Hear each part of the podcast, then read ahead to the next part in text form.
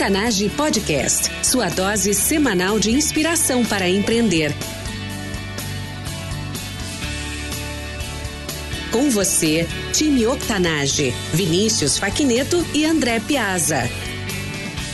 Olá, ouvintes, bem-vindos ao time Octanage. Eu sou Vinícius Faquineto, um dos fundadores deste podcast junto com André Piazza. Todas as semanas entrevistamos empreendedores incríveis com histórias reais, igual a eu e você. Através de histórias de transpiração, queremos inspirar e motivar você com ensinamentos simples e práticos sobre empreendedorismo. Nosso convidado especial de hoje é entusiasta da inovação e evangelista de inteligência artificial. É sócio e head de transformação digital na Kik Ventures. Atua também como investidor anjo e tem como grande propósito entender os impactos da tecnologia nas pessoas, nos negócios e na sociedade e assim contribuir com esta grande revolução tecnológica que já estamos vivendo. César Taurion, seja muito bem-vindo. Obrigado, Vinícius. É um prazer estar aqui com vocês, poder compartilhar algumas das experiências, algumas das percepções de vida. Maravilha. Eu que agradeço, César, e a honra é nossa. Bom, eu sei que tu está à frente também de algumas startups incríveis, mas, César,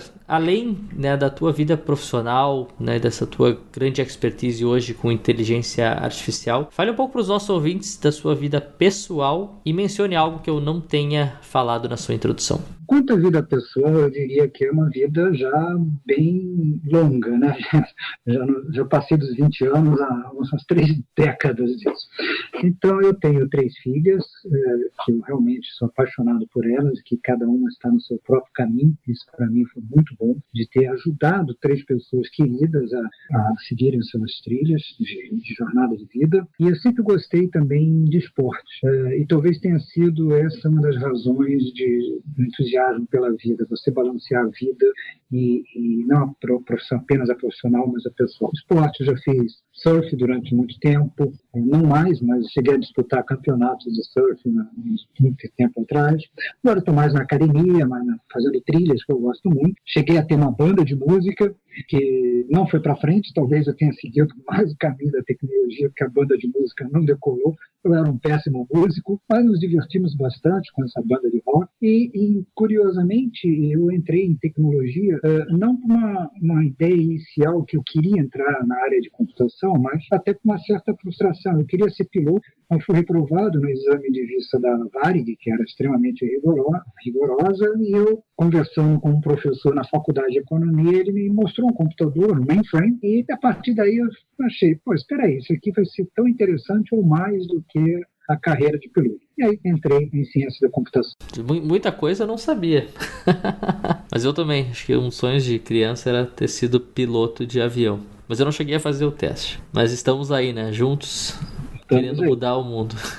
Bom, César, são uh, anos de experiência e com certeza tu tem não só experiência nesse, nesse momento de revolução tecnológica, mas tu tem participado diretamente né, e vivido essa, essa revolução. Mas hoje, o que tu acredita que é a tua grande competência? Nos diga qual é e defina ela para os nossos ouvintes. Eu entendo que minha grande competência, não hoje apenas, mas ao longo do tempo, foi conseguir visualizar é, pontos isolados, microsinais, e transformar esses microsinais em algo mais concreto, uma tendência. E pegar esse quadro complexo e simplificá-lo e dizer, poxa, o caminho é mais ou menos nessa direção. É, isso de longa data vem acontecendo e até que eu senti que isso se tornava tão é, eu não consigo definir qual é a lógica por trás é muito mais os insights mas que conseguia me direcionar mais facilmente quais são os caminhos a seguir em termos de evolução tecnológica. Então, eu diria, de uma forma simplificada, entender os microsinais, juntar esses microsinais e criar uma tendência a partir daí, identificar a tendência a partir daí. Excelente. E com base nessa competência, o que, que os nossos ouvintes não sabem, mas eles deveriam saber? O que, que eles poderiam fazer para desenvolver também é, um pouco mais dessa, dessa competência? Tu tem alguma ferramenta, alguma dica, alguma tática? Eu creio que a, você consegue fazer isso quando você tem uma visão visão multidisciplinar.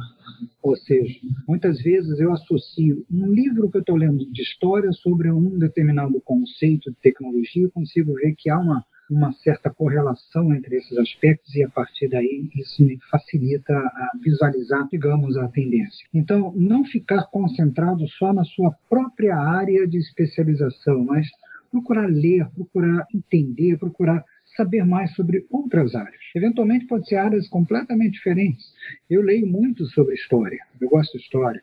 Leio sobre a Primeira, a Segunda Guerra e gosto de ler sobre os autores dos países vencidos. De maneira geral, a história é escrita pelos vencedores e você não tem ela totalmente na verdade. Então, eu gosto de ler, por exemplo, escritores japoneses e alemães para saber o outro lado da guerra. E muitas vezes você descobre dali algumas ideias que podem te ajudar no seu dia a dia profissional, porque no fundo todos nós estamos interconectados. Se nós vivemos no mundo da tecnologia, nós vivemos no mundo real, que onde a história faz parte, onde a economia faz parte, onde as relações sociais faz parte. Então, vamos entender um pouco mais de cada, vamos ler um pouco mais, não ficar tão concentrados. Isso ajuda muito você juntar esses pontos aparentemente isolados. E César, falando do teu dia a dia profissional, hoje como head da Kick Ventures e investidor anjo, não só em uma startup, mas em algumas, e são incríveis. Mas acho que vamos pegar o tópico inteligência artificial.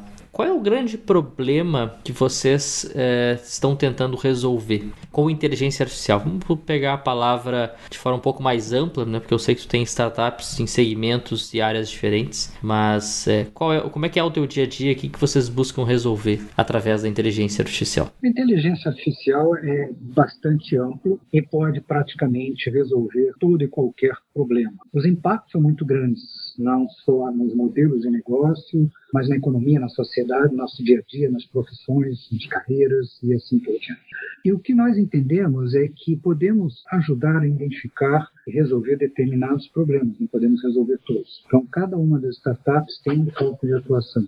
Uma muito mais direcionada, por exemplo, na área de saúde. Na área de saúde, nós estamos vendo que hoje é possível você sair da medicina de massa onde você faz um remédio blockbuster, cuja taxa de eficácia geralmente é baixa, em 30% e 40%, ou seja, um determinado remédio dá certo em 30% a 40% das vezes que é aplicado, para uma medicina personalizada. Uma das, das estratégias né, de se trabalhar com medicina personalizada é a identificação do problema que remédios de massa, como nós vemos hoje, os blockbusters, eles têm uma taxa de sucesso muito baixa, entre 30% e 40%. Entre 30% e 40% das pessoas realmente são curadas ou têm os seus, eh, digamos, seus sintomas melhorados pela aplicação de um determinado medicamento. Então, a medicina personalizada ela consegue não apenas resolver isso, que cada pessoa tem uma, uma resposta diferente ao medicamento pelo seu metabolismo, mas como também consegue fazer com que esse tratamento seja muito mais eficaz. Porque mesmo com medicina personalizada, sem uma interação direta com o seu dia a dia, isso também pode se tornar meio, meio eh, duvidoso. Por exemplo, um médico fala com você hoje, te recomenda determinados remédios, mesmo que sejam específicos para você, mas se eu não tiver uma tecnologia que me ajude a identificar que eu estou tomando remédio, que eu estou fazendo as coisas que eu deveria estar fazendo, fazendo aqueles exercícios, andando o número de passos suficientes para me mexer, o médico não vai saber disso. Eu posso eventualmente mentir para ele. Então, nós juntando a inteligência artificial, né, a gente junta a inteligência artificial com tecnologias como a internet das coisas, você não apenas consegue identificar que a pessoa é pessoa, que ela tem uma determinada resposta a medimentos através do seu DNA, como eu monitoro o dia a dia dessa pessoa, o que ela está fazendo, o que não está fazendo. Nesse caso específico da, da startup, nós não estamos entrando no medicamento, mas nós estamos entrando no antes, que é a qualidade de vida. Nós entendemos que é muito melhor do que você tratar pessoas doentes, evitar que elas fiquem doentes. Qualidade de vida. Então, se é, eu consigo melhorar a seu, digamos, sua dieta, é, te impulsionar a fazer mais coisas no seu dia a dia de atividades físicas, você vai evitar até a necessidade de ir ao médico de tomar uma determinada. Então, uma das estratégias de uma das, das startups é exatamente trabalhar nessa área de qualidade. E outras áreas nós estamos atuando. Né? Depois, especificamente, numa, numa outra startup, nós estamos trabalhando, entre outras ações, na identificação rápida de é, mamografia de câncer, de, detectar numa análise de raio-x que existe um potencial ou um sintoma claro ali de um determinado câncer. Como ainda o algoritmo não consegue ser muito preciso, o que nós estamos fazendo é não influenciar o médico, mas dizer o seguinte, quando a gente identifica que há uma probabilidade de câncer que foi identificado no raio-x, o algoritmo ele muda a prioridade dessa fila, né, dessa pessoa na fila para o médico analisar, sem avisar o médico ainda, para não influenciar. Mais adiante, quando o nível de, de precisão for maior, nós podemos até alertar o médico: olha, preste atenção a esse caso. Até eventualmente um período mais à frente, onde houver uma relação mais intensa do médico com a tecnologia, confiança mútua, ele poderia ter um diagnóstico automatizado e, a partir desse diagnóstico, fazer uma análise complementar, mas já teria pelo menos uma identificação muito mais precisa, ganharia tempo.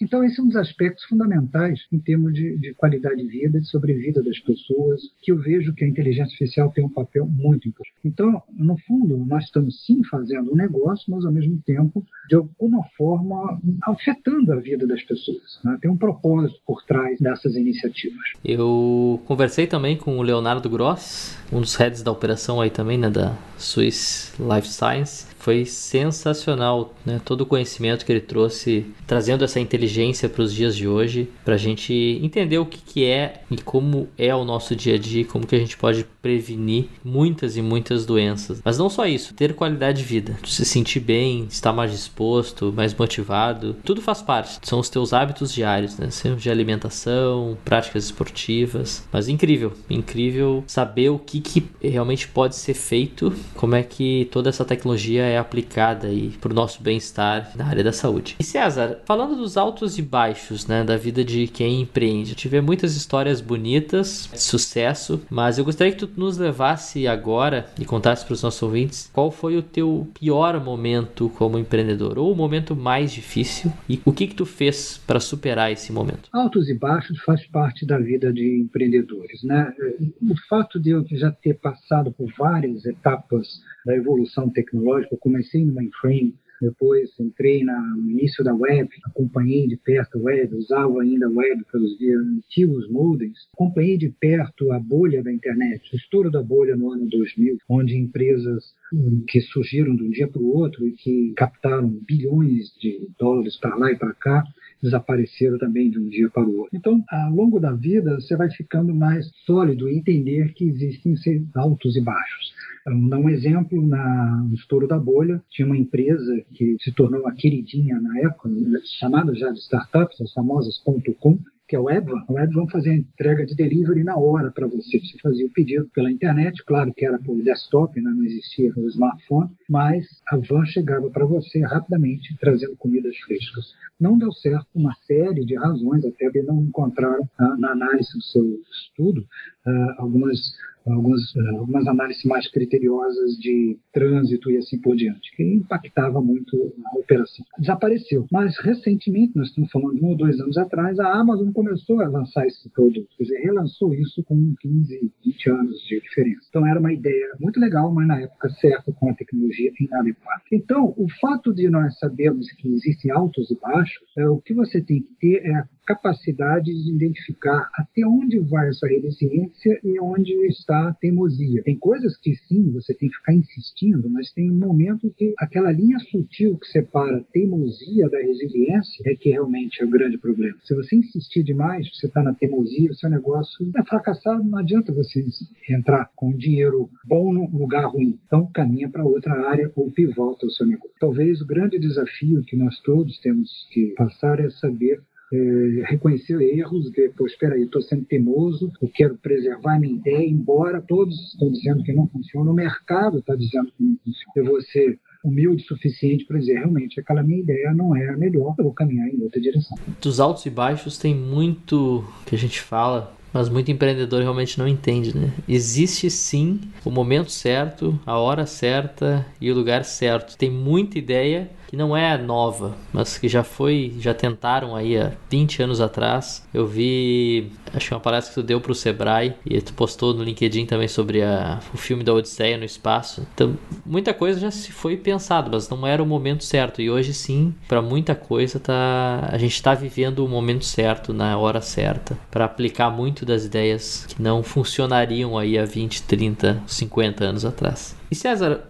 Todo empreendedor, então, ele tem o seu momento de epifania, né? aquele grande momento da virada. Do teu momento, é, o que, que é importante para os ouvintes saberem e aplicarem de forma simples. Tu mencionou que tu queria ser piloto, praticava muito esporte e acabou entrando na área de tecnologia, mas do grande momento da tua virada, o que que tu traria de dica para os nossos ouvintes? É, na vida nós temos vários momentos de virada. Ah, por exemplo, quando eu deixei de ser ou tentar insistir em ser piloto e entrei na computação. Aquele momento, qual foi o, o insight que eu tive? Eu quero ser piloto da Varig, que era a minha ideia. Eu não queria ser piloto de táxi aéreo, essas coisas todas. Ia ficar infeliz. Então, optei por mudar completamente. Então, é, será que ia ser feliz fazendo alguma coisa? E vi que não. E mudei. Entrei na área de tecnologia, ciência da computação e trabalhei em grandes empresas. Até que alguns anos atrás, cerca de cinco anos atrás, eu tomei uma outra decisão. Eu vou sair do grande ambiente corporativo, do guarda-chuva das empresas e vivenciar o momento de mudanças que a sociedade está passando, que é o mundo das startups de tecnologia. Eu quero estar dentro delas, não ficar olhando de fora pela janela, como você faz quando está numa grande corporação. Também foi um outro momento de transição, de sair de um ambiente relativamente protegido seus prós e contras, claro, sabemos, mas é um ambiente relativamente protegido. Você não tem que se preocupar com determinadas coisas quando você tem o seu próprio negócio. E também, qual foi o, grande impulsionador disso? Eu não estava mais feliz. O ambiente corporativo trazia uma série de benefícios, benesses, mas não trazia o que é importantíssimo, que é você estar feliz com você mesmo. Se você não acreditar naquilo que você está envolvido, não dá certo. Você não vai conseguir ir em frente. Quando eu vi naquele primeiro momento que não acreditava mais em, continuar ou tentar ser piloto de algo que eu não queria, queria, eu queria ser piloto uma grande empresa, que não era o meu objetivo, não queria mais ser. E depois, no segundo momento, quando eu desisti do, do, ambiente corporativo e fechei a porta do ambiente corporativo, textualmente, ah, não quero mais, eu vou sair de uma grande empresa, uma IBM, para entrar no mundo uh, startups, de empreendedorismo diretamente, também é, eu não estava mais feliz ali. Não que a empresa não seja boa, excelente, mas internamente você já não está com aquela garra de fazer o que você quer. Você tem que estar com essa garra de fazer o que você quer, qualquer que seja. Legal, legal. Uh, César, antes da gente ir para o nosso jogo rápido, um momento mais prático agora. Tem muita gente que tem medo de dar o próximo passo, principalmente da mudança. Eles têm uma ideia, querem empreender, mas tem medo, acham difícil, muitas vezes impossível. Mas vamos supor um cenário agora para te é, inspirar aí alguns empreendedores. Vamos supor tu perdeu tudo, menos o teu conhecimento, claro. Tu tem mil reais e um notebook e um computador. Quais seriam os teus passos nos próximos sete dias para te reerguer, ou recomeçar, ou começar de novo? Bom, para recomeçar, nós sempre recomeçamos, né? mesmo quando você está com alguma coisa indo relativamente bem, pode ser que você tenha que tomar uma decisão de mudar o seu caminho, ter que voltar em outra direção. Mas se você vai ter que recomeçar, e se você tem, primeiro, conhecimento, e segundo, você acredita ah, em você, você não acredita em você, realmente você não vai absolutamente fazer nada. O que você vai fazer é, bom, espera aí, o que, que eu sou bom? Eu sou bom nisso. Quem eu conheço?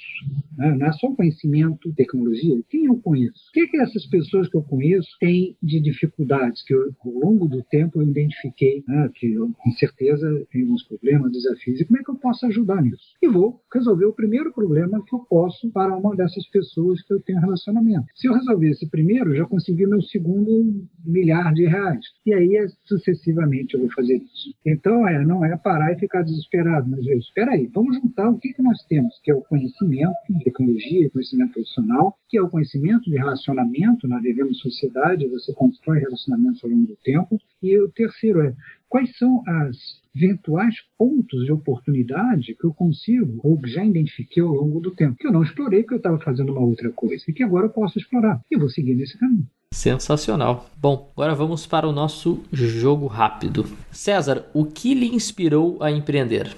A vontade de fazer algo que casava com o meu propósito. Eu sempre fui uma pessoa é, querendo fazer algo diferente, querendo sair do dia a dia. E quando eu consegui ver que a tecnologia me permitia fazer coisas práticas que antes eram apenas sonhos, eu entrei direto nesse mundo de empreendedorismo. Qual a dica mais valiosa que você já recebeu? A dica mais valiosa que eu já recebi foi é, que no final as coisas sempre vão dar certo. E se não estão dando certo é porque não chegou no final, porque no final elas sempre vão dar certo. Ou seja, acreditar que você está indo no caminho correto e que o que você fez é o melhor possível e que vai dar certo. E aí entra aquele outro caso que eu falei da teimosia e resiliência, vai ter um momento você vai ter que tomar uma decisão se vai continuar nessa linha ou não, mas acreditando que você está indo na direção certa. Qual o teu hábito pessoal e diário que mais contribui para o teu sucesso? O balanceamento de vida é quando você consegue se dedicar ao trabalho, que passa a ser uma diversão, mas também se dedicar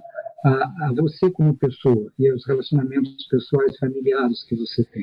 Então, tem determinadas coisas que fazem parte da minha agenda. Por exemplo, a academia faz parte da minha agenda. Fazer uma certa Uh, pausa para meditação faz parte da minha agenda. Fazer uma alimentação saudável faz parte da minha agenda. Então, não é apenas ler livros de tecnologia e fazer tecnologia, mas é a vida balanceada. Excelente. O que você, como empreendedor, não pode viver sem? Sem vontade de fazer as coisas. É, se você é empreendedor, você quer fazer algo diferente. Você fez alguma coisa, beleza, tá indo de, já está em voo de cruzeiro, vamos para outra. Vamos fazer outra. O mundo está cheio de oportunidades, as ideias estão pululando. O que você aprendeu pode gerar uma outra ideia mais à frente. O erro anterior pode ser revisto dessa forma. É continuar fazendo, sempre indo em frente. Quem é a pessoa que você utilizou como modelo ou inspiração ao longo da tua trajetória?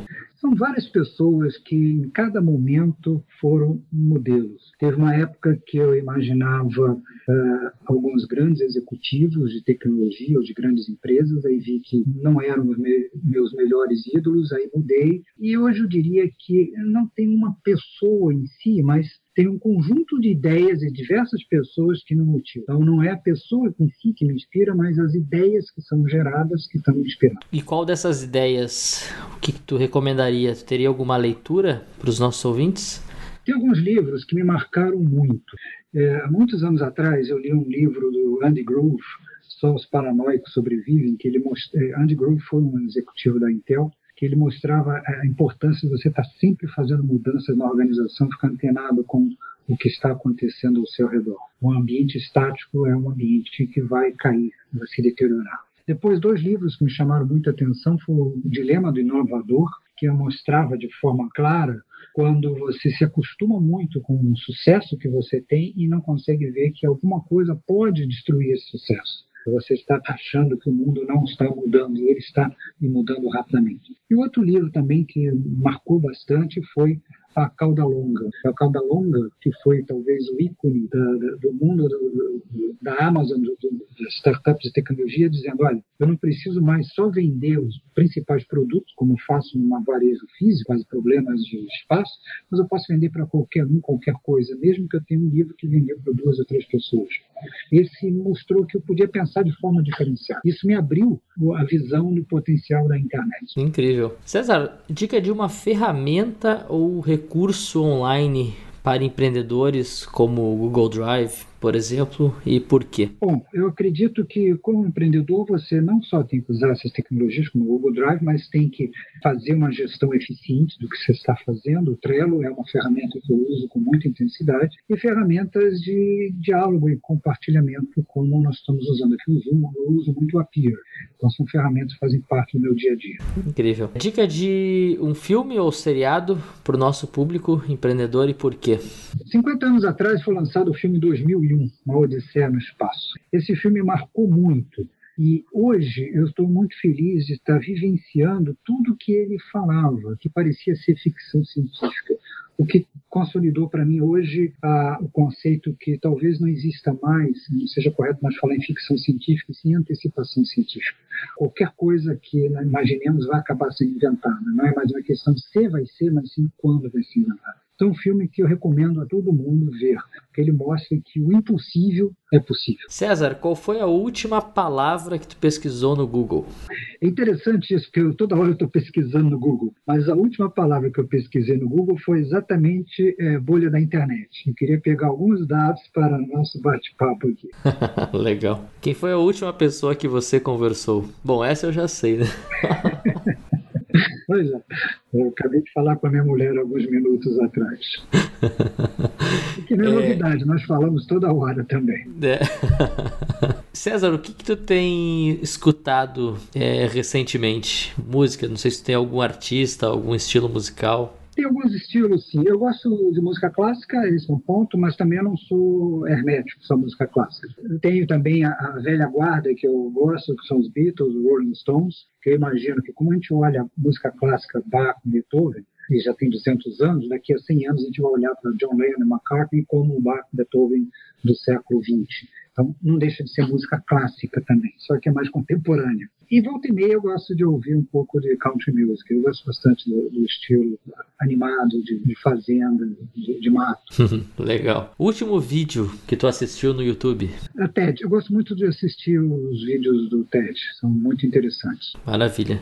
Tu lembra de algum mais recente que a gente possa divulgar aqui no, no nosso canal? Não, especificamente não, mas foi uh, relacionado com uh, inteligência artificial e o futuro do emprego. É um tema que eu tenho dedicado bastante. Discutir o impacto da inteligência artificial e as questões, inclusive, de, de impacto na sociedade, no trabalho, e as questões éticas que ainda não foram plenamente discutidas, talvez nem fizemos as perguntas corretas, mas temos que começaram a fazer.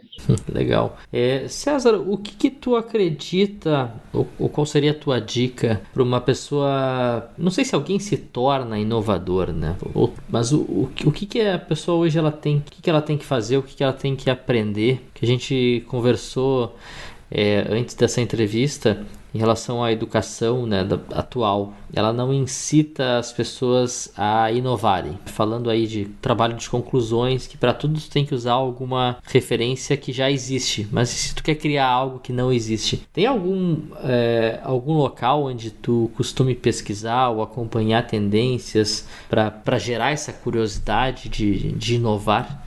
É, o sistema educacional ele é focado em, em, gerar é, pessoas que vão trabalhar da mesma forma. Da sociedade industrial, quase que robôs. Daí o medo que se tem de substituição de pessoas por robôs. Porque, no fundo, nós estamos fazendo trabalho de robôs, trabalho robotizados. Então, ele que vai pegar o trabalho que é deles. Nós temos que usar os nossos soft skills, que é criatividade, empatia, assim por diante.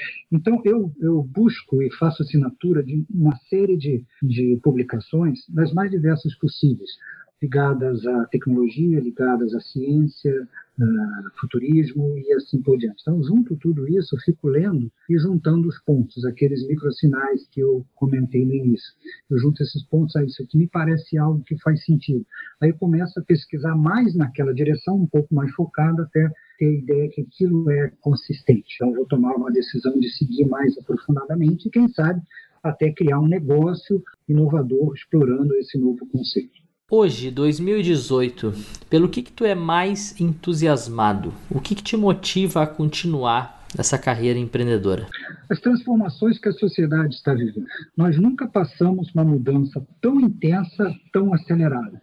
E o fato de você estar fazendo parte dessa mudança, de alguma forma colocando alguns tijolinhos, ou bits que seja, para esse futuro, isso é extremamente desafiador, extremamente é, motivador. É o que me faz acordar de manhã, às vezes 5 horas da manhã. Puxa, que ideia legal, vou anotar. Eu durmo, inclusive, com um papelzinho para anotar as ideias, porque para você colocar no smartphone, acende a tela, incomoda a minha mulher. Então, papelzinho não incomoda. Aí vou anotando as ideias. Aí, às 5 horas da manhã, eu levanto, registro isso e penso um pouquinho, dou minha caminhada e, a partir daí, converso com alguém que esteja relacionado com o tema.